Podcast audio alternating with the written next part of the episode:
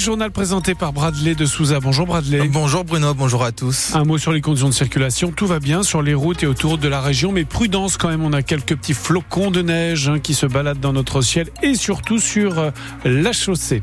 La météo, c'est toujours du gris. Oui, nuageux euh, et de la grisaille, c'est ce qui nous, nous attend pour euh, cet après-midi.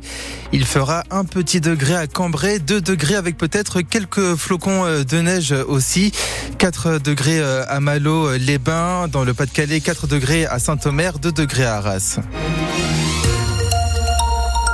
Et le bilan s'alourdit un peu plus. Cinq migrants sont décédés cette nuit à Vimereux, dans le Pas-de-Calais. Il y a eu deux blessés également. Le cinquième corps a été retrouvé ce matin vers 9h au pied d'une falaise.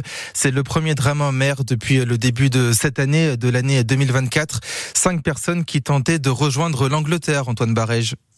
Oui, les migrants étaient partis de la plage pour rejoindre leur bateau qui était un peu plus loin dans la Manche, mais dans une eau à 9 degrés avec une température extérieure à 3 degrés. Ils se sont retrouvés en difficulté selon la préfecture maritime.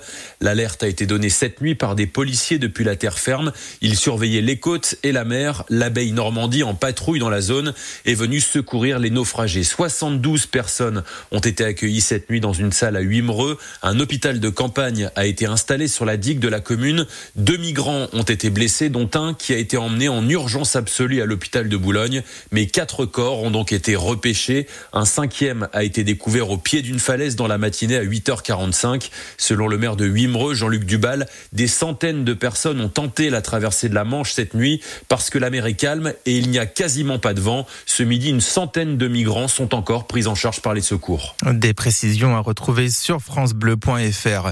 Dans le Nord, un homme de 45 ans est décédé dans l'incendie de son appartement à Bayeul la nuit dernière.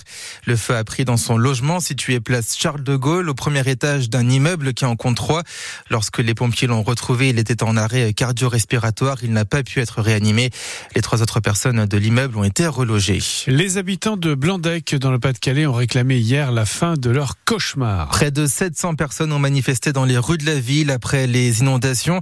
Ils demandent à ne plus jamais revivre ça. Des habitants ne peuvent toujours pas rentrer chez eux des écoles sont toujours fermées. Ils demandent aussi des mesures d'urgence. Des travaux doivent commencer demain.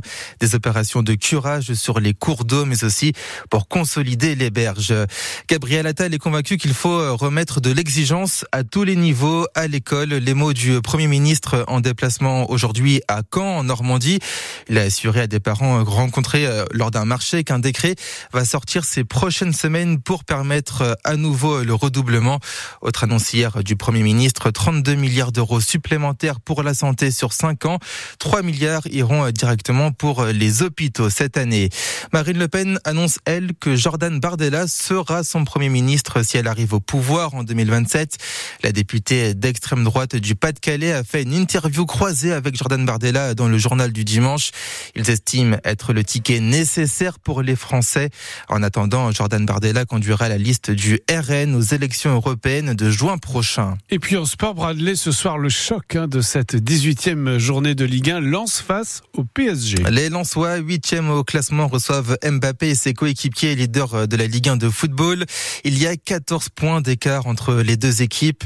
100 et or diminués entre les joueurs partis à la Coupe d'Afrique des Nations et ceux partis à la Coupe d'Asie des Nations. Il faudra peut-être compter sur le réveil d'Eli Wahi, la recrue la plus chère de l'histoire du club arrivé l'été dernier.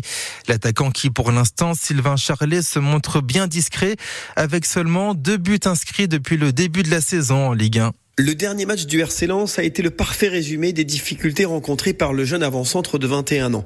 Elie Wahi a eu plusieurs opportunités de marquer face à Monaco en 32e de finale de la Coupe de France, mais il a une nouvelle fois été en manque de réussite et d'adresse. Petit pont de Florian Sotoka, le centre pour Eliwahi. Oh, il la rate.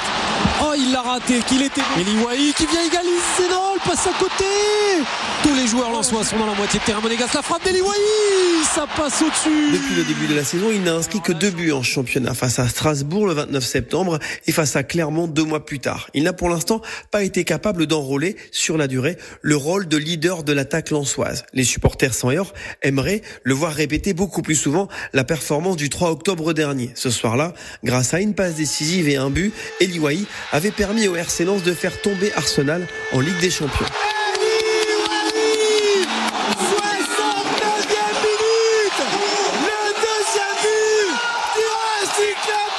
Soutenu par son entraîneur et ses coéquipiers, Eli espère profiter de la deuxième partie de saison pour redevenir ce buteur qui avait trouvé à 19 reprises le chemin défilé en Ligue 1 la saison dernière sous les couleurs de Montpellier. Un match que l'on suivra avec vous, Sylvain Charlet, avec Adrien Bray au commentaire ce soir à 20h45. Donc avant cela, et ce sera aussi à suivre sur France Bleu Nord, l'île Lorient dans moins d'une heure à 13h maintenant.